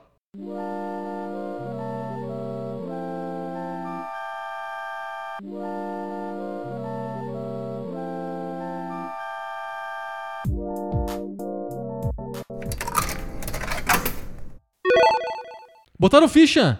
Opa! Cai aqui uma ficha, isso significa que a gente vai ter que continuar mais um pouquinho o podcast. Vamos lá. É, tinha acabado, mas como vocês colocaram uma ficha, ele continua mais um pouco. Só mais um pouquinho. Essa é sessão Bota a Ficha do Poco Pixel, em que vocês esticam, fazem um chorinho de podcast, esticam aqui a experiência um pouquinho, ao sugerir temas pra gente falar. E como coloca essa ficha aí? Você vai em pocopixel.com barra bota ficha, você sugere um assunto pra gente falar, sei lá, falem sobre, sei lá, o Pelé Soccer. Aí a gente estica um pouquinho o, o- o podcast pra falar sobre o Pelé Soccer. Não sei se eu vou ter o que falar. Acho que eu nunca falei sobre Pelé Soccer. É, eu preciso fazer uma pesquisa antes. Isso. Então, vocês podem ir lá. Então, tem alguma ideia que vocês querem que a gente fale? O Pelé Soccer, o Battletoads, o Shenmue, o, o que vocês quiserem, tema diferente, vão lá em pocopixel.com barra botaficha. Vai ter um formulário, é só digitar lá o seu nome e o, o, o assunto que você quer que a gente fale. E ele fica acumulado, você vai poder ver as, todos os temas que foram sugeridos pelos outros ouvintes. Você pode ver as fichas das, das pessoas. O nosso gabinete é transparente. É transparente, você vê todas as fichas que estão lá dentro e as fichas ficam lá. Se a gente não leu a sua ficha agora no, no episódio seguinte, tá lá, a gente pode ler em qualquer outro momento. É que às vezes você põe a ficha no, no, no arcade, você tem que dar uma chacoalhada, sabe? Aí entra. Então, você vai colocando as fichas, mas uma hora a gente dá uma chacoalhadinha pode cair a sua. Exatamente. Ficha de hoje foi colocada pelo Rami Silva Bezerra. Ele disse que ele estuda, ele é game designer, ele tem um estúdio de mídias interativas Legal? e ele, ele trabalha com realidade aumentada, realidade virtual e realidade misturada. Ok. E Ele quer saber o que a gente acha disso e que como que o game designer consegue trabalhar com essas novas realidades que estão surgindo aí no mercado. Ok, primeiro vamos, vamos separar cada uma delas, Vamos porque lá. eu acho que eu não sei a diferença entre realidade ah, ampliada e realidade misturada. Eu também não sei. Eu acho que realidade aumentada é quando você coloca através de tecnologia, tipo um celular, por exemplo, acho que é o exemplo mais comum, você acrescenta coisas ao que o visor da câmera tá, tá detectando e você amplia as capacidades aí de. Você coloca um cenário novo, por exemplo, um objeto que não existe dentro do cenário que existe. Perfeito. Isso é a realidade aumentada. Então é muito comum, assim, aplicações como, por exemplo, mapas em realidade aumentada, em que você você pega o teu celular, aponta pro horizonte e aí ele te com setas e placas virtuais, ele te diz pra onde você tem que ir. É o- É, Ele, ele criou uma sinalização de trânsito que não existia pra te orientar pra você ter que ir pra direita, então aparece uma seta gigante. O Google tem agora uma, uma régua É- que aparece, é uma, incrível. régua, uma régua de realidade ampliada aí que, que aparece, mede as coisas. Tem o Pokémon GO, que todo mundo Isso, conhece. Você vê na rua lá aquele Pokémon. Você tá andando na rua com o celular no bolso e aí o celular vibra. Aí você pega o celular, aponta e tem lá no- na gra- a calçada da tua rua e tem lá o, sei lá, o, Um Pikachu. o Pikachu lá na, na, na rua. Aí você joga lá com o dedo a bolinha lá do Pokémon no Pikachu que tá na tua calçada. Ok, isso é ampliado. E o misturado? E as pessoas tiram foto do, ah, olha, achei um Pikachu em cima da minha geladeira. É engraçado. na, na careca do meu pai. na fruteira. Isso é realidade aumentada. Tá, e a misturada. Não tenho ideia. E realidade virtual é, não tem nada do mundo real, está só num- numa programação, né? Isso, só que não é mais imersivo do que a tela. Então, o lance é que a realidade é aumentada ainda se fu- funciona através de uma tela. Então, eu estou usando uma tela como a do celular, por exemplo, para eu enxergar a realidade que está na minha frente, mais coisas como o Pikachu na cabeça do meu pai. Isso é o o, a- o suporte ainda é a tela. A realidade virtual, se fosse numa tela, seria igual qualquer videogame. Eu tô vendo Mario num lugar com céu azul, então significa que é, é um outro mundo virtual, mas não é isso. A realidade virtual é quando você não usa a tela e usa um outro suporte que te tira totalmente a realidade real, o teu mundo real, e te coloca dentro de uma realidade que não existe. É como se o mundo do Mario fosse o único mundo possível enquanto você joga Mario. Pra isso acontecer, geralmente é com óculos, né? Você substitui a tua visão com um equipamento que fica na, tua- na frente dos teus olhos e você é jogado pra dentro de um cenário 3D, super realista, em que geralmente você controla com a tua própria mão, usando uma luva, um bastão, alguma coisa assim, e interage com um cenário que não existe, mas que tá na tua visão. Legal. Você pode testar isso, inclusive é, fazendo propaganda, mas enfim, é, não, não, não estamos recebendo por isso. Quem tá em São Paulo pode ir lá no Shopping JK, que tem lá um lugar lá que é só disso, assim, vários brinquedos de realidade virtual. Então você se entra como cozinheiro da chapa. Então fica lá um robô te pedindo pra você fazer um sanduíche que tenha três hambúrgueres e um ovo. Aí você tem que achar o ovo, o hambúrguer, fritar, tudo usando lá o equipamento de realidade virtual. Diz que é tão imersivo que a pessoa fica lá fritando o ovo um tempão e esquece da vida. Uma coisa que ela não faria na vida real. Fritar ovo por horas e tal. Né? O videogame tem dessas. No videogame você faz. Isso é a realidade virtual. Então substitui a tua realidade por uma realidade que é só do videogame e te coloca de uma imersão que nun- nunca foi vista antes. Bom. Esses são os dois. O a realidade misturada fico devendo. É, não, não- sei, não sei a diferença entre ampliada e a misturada. É, eu tenho várias questões, Ah, é? vários problemas do ponto de vista de game design com realidade virtual. Tá, virtual. Vamos quer começar pela virtual. É, com acampliada também. Tá. É, eu, eu, eu vou, Aumentada, vir- ampliada. eu vou com a, com a aumentada primeiro. É, em geral, você tá vendo uma tela, essa tela te mostra o mundo real, Isso. mas ela acrescenta alguma coisa que não Isso. estaria ali. Você tá vendo no seu celular a rua da tua casa. De repente tem um Pikachu. Isso. O problema é que você precisa olhar pra tela pra que isso aconteça. Tem uma tela. Tem uma tela, correto? Sim. Se eu tô olhando pra Poderia tela... ter um, poderia ser um óculos e o óculos te coloca coisas além do que você tá vendo normalmente. Isso, lembra do Google Glasses finado, malfadado Google Glass? É que se, se tem uma coisa na minha cara, se tem uma tela, se tem qualquer coisa entre eu e a realidade, eu não preciso da realidade. A realidade já não cumpre mais nenhum papel aí. É que o lance do Pokémon GO, por exemplo, é que ele não precisava criar um cenário pro teu jogo. A cidade onde você está é o cenário do seu jogo. Então, mas a, a parte realidade ampliada disso, que é eu vejo o Pikachu na calçada da minha casa, as pessoas desligaram muito rápido. Porque não faz nenhuma e diferença. só come bateria. Come bateria, Uhum. várias câmeras não funcionam. Ninguém precisa disso. Isso não acrescenta nada à jogabilidade, não acrescenta nada à ideia do jogo. Eu não quero ficar olhando pra uma tela e poder ver o Pikachu em qualquer ambiente, mas vendo que o ambiente é a minha sala. Isso não muda nada. Uhum. Se eu não posso ver ele na minha sala de verdade, tanto faz. Mas Se eu- assim, não tem um puto de um evento da Apple. Opa, bati no microfone e isso vai pro podcast. que aqui é vida real. não é realidade aumentada, não. É realidade só. Eles falam, não tem, não tem um evento? Não tem um puto de um evento da Apple que eles não fiquem lá duas horas demonstrando o novo kit de realidade aumentada do iPhone, do iPad, sei lá, em que eles põem uma mesa no palco lá do teatro lá na Califórnia que estão apresentando lá o iPad novo, o iPhone novo, e aí tem chama o cara do estúdio, e aí o cara fica lá que nem um autista, assim, apertando um monte de botão na, no- numa tela, e aí ninguém vê nada, mas aí quando você vê o, o iPad dele, tem na em cima da mesa tem um dragão e um monte de aviões Então- sobrevoando o dragão e dando tiros, não sei o quê. O meu Eles ponto- apostam muito nesse negócio. Eu entendo, o meu ponto é por que, que tem que ser a mesa? O que, que eu ganho sendo a mesa? Por que, que eu quero ver os dragões enfrentando tanques na minha mesa? Se eu tenho uma tela, te- seja na minha cara, seja na minha mão, seja na televisão, por que, que não pode ser no Japão, em Marte, em, em Júpiter? Por que, que tem que ser na minha mesa? não, não há nada a ser ganho com esse tipo de coisa. Eu acho que é gimmick, é uma coisa que a gente acha fofinho, falando assim, caramba, É pra evento da Apple. misturou Aham. o meu mundo com o mundo digital, mas a gente ganha mais estando tudo no mundo digital ou estando tudo no mundo real do que fazer essa mistura. Uhum. Eu não, não vejo porquê e acho que o Pokémon GO é o melhor case pra você ver que isso não faz sentido. Não, não As rola. pessoas desligam porque é inútil. Só tira recurso e não serve pra nada. Isso. E realidade virtual? Então, e realidade virtual? Oclão na tua cara. É, Tem um problema óbvio físico disso, que é o óculos pesa 5 toneladas e você fica muito cansado de usar aquilo. E causa algum enjoo, e É. existe motion sickness. Mas eu acho que tudo é uma questão de tecnologia, ainda é muito embrionário e vai Uhum. ficar bom no futuro. Sim. É, a minha preocupação não é tanto com a tecnologia, mas com questões de game design mesmo. É, a gente atrela quase todas as jogabilidades na realidade virtual à primeira pessoa. Perfeito. Não Isso é uma bola de ferro no seu pé. tem... Uhum. Você tá preso Há uma jogabilidade é específica. uma jogabilidade específica e justamente uma jogabilidade que ou a gente não sabe muito bem o que fazer, os game designers pensam em primeira pessoa, pensam em jogo de tiro, porque é o que pega, ou que as pessoas recebem muito mal, como walking simulators de primeira pessoa. Uhum. As pessoas falam, isso aqui não é jogo, Isso é jogo? isso é jogo.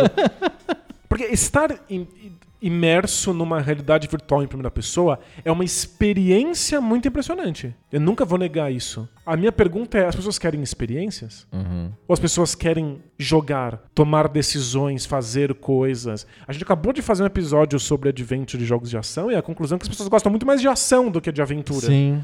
Qual é a ação que eu consigo atrelar à realidade virtual? Pra mim, a realidade virtual funciona muito bem com gêneros específicos ligados ao adventure. Ou pra essas coisinhas de parque de diversões, do tipo fritar ovo. É. Porque a gente faz qualquer coisa que nos propõe em videogame. Uhum. Se o jogo me propor pra ficar fritando ovo, eu fritar ovo. E fala assim, caramba, que legal, parece mesmo que eu tô fritando ovo, né? É. Mas sabe o que também parece que você tá fritando ovo? Fritar um ovo. Aí você vai na cozinha e frita um É, ovo. Então, eu acho que não dura muito tempo, não são experiências que são. Uhum. que, que- que vão te pegar durante um- uma quantidade razoável de tempo. É, eu imagino a realidade virtual sendo uma coisa muito forte para jogos de tiro, eventualmente. E não agora, a tecnologia não é boa o bastante, a gente não sabe ainda fazer muito bem a integração. Mas para coisas como Adventures, de você estar numa mansão, explorando a mansão, procurando pistas, escape rooms, essas coisas, parece lindo. Mas as pessoas querem essa jogabilidade? E que Uhum. Eu acho- outros gêneros você joga Então, nisso? eu, meu, o minha, minha principal crítica à realidade virtual é que pra te jogar pra dentro de uma. Essa- fazer essa imersão extrema, absurda da realidade virtual, exige um setup tão desgastante. Eu preciso de marcar na agenda. Do tipo. Na sexta-feira à noite eu vou brincar de realidade virtual. E aí eu paro tudo, eu fico duas horas lá entendendo lá o hardware, ponho um capacete na minha cara e fico uma hora jogando o negócio. Não pode ser o que aquilo que pra mim é hoje o principal jeito de jogar videogame, que é do tipo, sobrou 15 minutos. Eu preciso de jogar 15 minutos. Eu não posso jogar 15 minutos na realidade virtual, porque 15 minutos eu não consigo nem completar o setup do negócio. Mas é que isso tá facilitando. Hoje você bota um PlayStation VR na cabeça e joga instantaneamente. Mas faz sentido? Eu quero pegar uma coisa no meu bolso e gastar 30 segundos pra começar a jogar. É que existe um público muito fiel de sofá, que gosta de experiências mais imersivas. Não, tudo bem. Que compra mas super tem que- televisões. mas você agenda na, na- você põe na agenda, você reserva lá um horário da, da, do- do- do- da tua semana. As pessoas não sentam pra assistir. Pra assistir o Game of Thrones ou, ou a final do Campeonato Paulista. Whatever. A- a- as pessoas, elas têm que agendar, igual Ou isso. Netflix. A pessoa Ó. senta e fala assim: "Ok, eu tenho uma hora e meia aqui, vou assistir um filme. Então, Eu tenho uma hora e meia ok, aqui, vou botar um VR na cabeça. Já começa a fazer, fazer mais sentido o VR. Mas eu acho que me- me- a sensação que eu tenho é que se eu compro um kit de VR, eu casei com a porcaria do kit de VR. eu preciso de criar coisas na minha vida pra encaixar o kit de VR, sabe? É, porque são jogos muito específicos. Isso. Eu tenho que mudar o jeito como eu lido com o meu tempo pra poder encaixar o VR. E o celular, o joguinho de celular, ou o Switch, que seja, não. Eu pego lá qualquer hora. Surgiu. O Netflix, eu, eu tenho lá 10 minutos, eu consigo assistir meio episódio de uma série. Você não colocaria Não 10 vou minutos. assistir um- o Woody Allen em 10 minutos. Não, não rola. Você não entendeu? colocaria por 10 minutos um capacete de, de Não. VR pra jogar alguma coisa. Não. Eu tenho preguiça de ligar o PlayStation se eu tenho só 15 minutos. Porque eu sei, eu vou ligar, ele vai falar assim: você quer ver a, a política de segurança e saúde? Não. Foi feita uma atualização, você vai- desligou o teu Eu tenho HD preguiça porque ele vai me dar errado. uma bronca porque acabou, aca- aqui acaba a luz o tempo inteiro. Toda vez que É, acaba a luz ele me você dá uma desligou bronca. o seu né? videogame errado. Vou, vou fazer uma atualização pra você. Pronto, já deu meu tempo. Fudeu, não consigo jogar nada. Aí você carrega, aí aparece alguma coisa na, na, na tela lá do PlayStation, do tipo: Olha, novo jogo, ou o seu amigo fez isso, quero ver. Pronto, já acabou o teu tempo, você não jogou nada. Entende? Tipo assim, é, muito menos colocar um capacete. Então eu acho, é, são coisas que te criam um compromisso. Você tem que ser, por isso que o pessoal fala de gamer, gamer e não gamer, porque cada vez mais essas experiências exigem um compromisso que eu preciso de quase assinar um documento, conseguir uma carteirinha de gamer, eu sou uma carteirinha de jogador de VR. Então, é eu, eu acho que a tecnologia vai ficar mais fácil, que essas coisas já estão facilitando. Eu não acho que é um compromisso tão grande assim pra pessoas que gostam de videogame. Uhum. Mas eu acho que tende a facilitar. Mas sim, é uma coisa de nicho, é uma coisa pra quem tá mais comprometido. Sim. Eu acho que tanto quanto tempo é uma questão de financeira, você tem que pagar uma grana nesse troço, além de ter comprado um videogame, além de ter comprado um computador e comprar jogos específicos pra isso.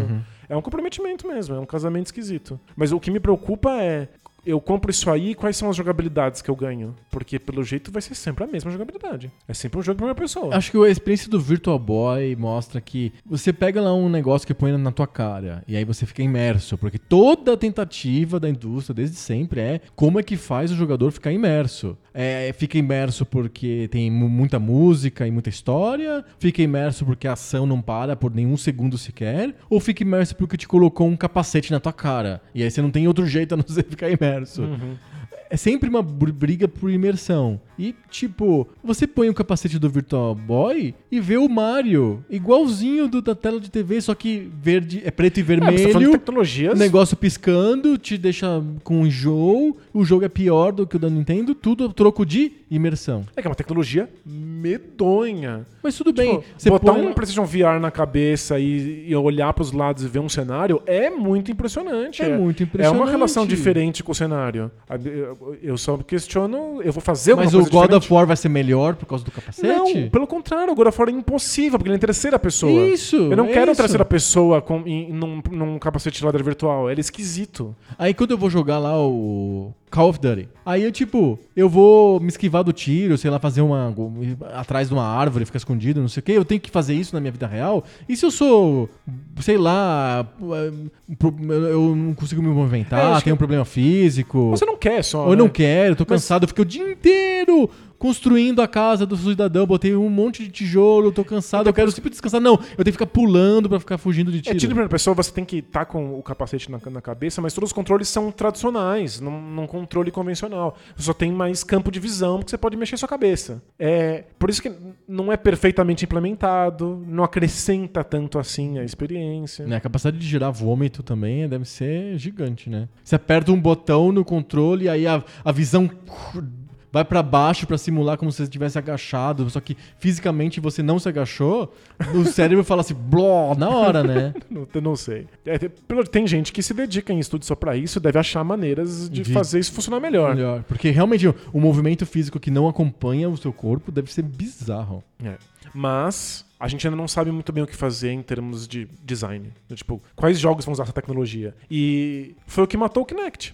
O Kinect é uma tecnologia incrível. A tecnologia é muito legal. É muito legal. Pensa é em juntar tudo, né? é o VR com o impressionante. Kinect. O Kinect é legal, as pessoas compraram o Xbox porque queriam ter o Kinect em casa e no final a gente não sabia que tipo de jogo fazer com o Kinect, que não fosse uma puta de uma bobagem. Kinect Sports ou um jogo de dança. Isso, Só tinha aí, dois gêneros. E aí não segurou o console. Ou de festinha do tipo, tape o buraco do navio que tá vazando água com a mão. É, é, é bobo demais uma tecnologia tão avançada. E a gente não soube como fazer coisas diferentes. Sim. É, é um quebra-cabeça que talvez alguém resolva. Talvez alguém descubra jogos incríveis para serem feitos com, com realidade virtual. Não é o momento ainda. É, acho que vai ser um cara foda com uma tecnologia nova foda que vai trazer pra gente essa, essa coisa do VR aí. Sabe o que funciona Hum. de verdade, que tem nicho pra isso? É esses jogos que são walking simulators, mas de terror. Ah, Porque sim. aí a imersão da realidade virtual faz Funciona. muita diferença.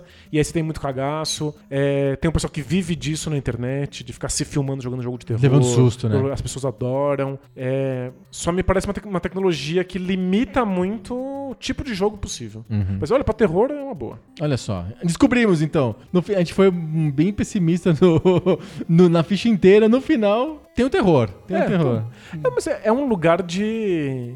E pornô? que- que- pornô, mas isso aqui é um jogo pornô? Não, não, Não funciona, Não né? sei se faz sentido. É, Eu acho que é um espaço que tem, tem muito a crescer, então tá, tá aí aberto à criatividade. Aham. Que as pessoas experimentem É. novos Eu jogos, sou da novas teoria que se o gêneros. pornô adotar o VR de verdade, o negócio explode. Mas por enquanto, ele tem, tem várias experiências, mas não, não pegou de verdade. Não, né? Não. Que outra coisa é um consumo também que não, deve, não, não deveria exigir compromisso da pessoa e um setup É, complexo. exato. É. Deveria ser um pouco mais Não, fácil. peraí que eu vou botar um capacete. É esquisito. é. né, não funciona. Mas tem espaço pra criatividade. Não o pornô, o, a- O a- terror. A, a realidade virtual. É. Que, os, que os designers pensem aí em novas jogabilidades, talvez coisas que a gente nunca tenha pensado ainda. É que essa coisa de passar jogabilidades antigas pra nova tecnologia não deu certo. Nunca funcionou. Não funciona. Sim. Eles têm que, vão ter que pensar em outras coisas. Surgiram esses gêneros pro Kinect. Eu acho que, é que eles não são bons o suficiente. Talvez surjam gêneros legais pro, pro, pro VR. E pro aumen- realidade aumentada a gente não sabe qual que é o ponto. Prometeram grandes adventures e grandes RPGs pro Kinect. E vários ficaram em desenvolvimento, nenhum deles nunca foi lançado. Sim. É, e tem dificuldades É que. gimmicks, né? Eles colocam, tipo assim, faz um gesto na frente do, do Kinect no- enquanto você joga FIFA e ele te mostra o cartão amarelo porque você insultou o juiz, sabe? Tipo, É, é tipo ver o Pikachu em cima da sua mesa. é, é, exato. É só pra Não traz que absolutamente nada a mais. Não- não- É Se não- o dragão e os aviões em cima da tua mesa de- da, da sala. Se Por não, quê, né? se não transforma a jogabilidade, se não torna a jogabilidade uma coisa melhor, é, é gimmick. Aham. Então, faça a tecnologia fazer alguma coisa em termos de jogo. Uhum. Aí a gente estamos conversando. Perfeito. Resolvido? Respondemos a pergunta sobre AR e sobre VR Yes? e sobre Mixed Reality, que eu não tenho a menor ideia do que é. Não, mas. ah, Deve ser uma mistura dos dois, eu imagino, pelo nome. É. Sabe Deus. Não sei o resultado disso. Acho que a gente não é muito fã da tecnologia, nem, Aham. nem muito otimista, mas como toda nova tecnologia tem espaço Eu acho pra- que pra realidade aumentada tem coisas muito legais pra fazer com realidade aumentada que não são jogos. É, tipo cirurgia à distância. Isso. Ou o negócio de geolocalização, ajudar as pessoas a se encontrarem. Mesmo no comércio, está no shopping, onde que fica a loja? Aí o- o- é um mapa que tem mostra a setinha na tua frente, na, na- no visor do celular. Acho incrível. Pra jogo que eu não sei ainda. É, não- não- por enquanto não traz nada demais. Perfeito. Muito bom, esse foi o Pouco Pixel da semana. Foi? Foi uma aventura. É, senso de exploração. Porque a Jun- gente tá aqui so- explorando, É, descobrindo- descobrindo temas que até que a gente nem sabe quais são porque caiu a ficha. Exatamente. Muito bom. Semana que vem a gente volta então com mais papo novo. Sobre o videogame velho. Valeu! Tchau!